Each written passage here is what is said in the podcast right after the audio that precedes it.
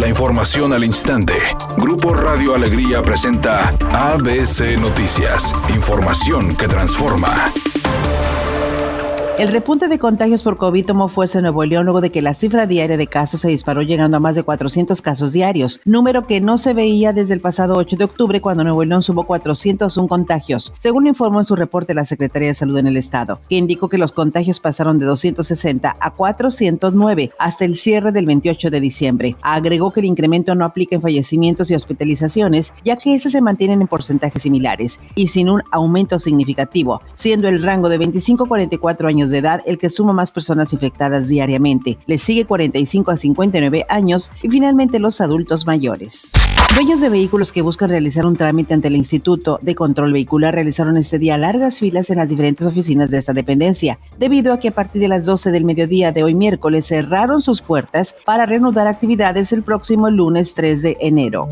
El presidente Andrés Manuel López Obrador dejó en claro que de una u otra forma habrá consulta de revocación de mandato en el 2022. A pesar de que el Instituto Nacional Electoral haya decidido postergar este ejercicio por una supuesta insuficiencia de recursos, además afirmó que busca dejar un precedente con este procedimiento, el cual es un tema constitucional. Por otra parte, dijo que si la oposición del INE se mantiene, habrá que destapar un plan B, mismo que podría involucrar al pueblo y a una comitiva de empresas Editorial ABC con Eduardo Garza. Ya son 10 los casos de Omicron en Nuevo León. Además, en lo que va de la pandemia ya son más de 294 mil casos de COVID-19 y la cifra supera los 14 mil 900 muertes. No hay que bajar la guardia, a vacunarse, la segunda y tercera dosis es necesaria, a estar preparados para lo que pueda venir en el 2022. ABC Deportes informa, Stephen Curry, legendario jugador ya del equipo de Golden State,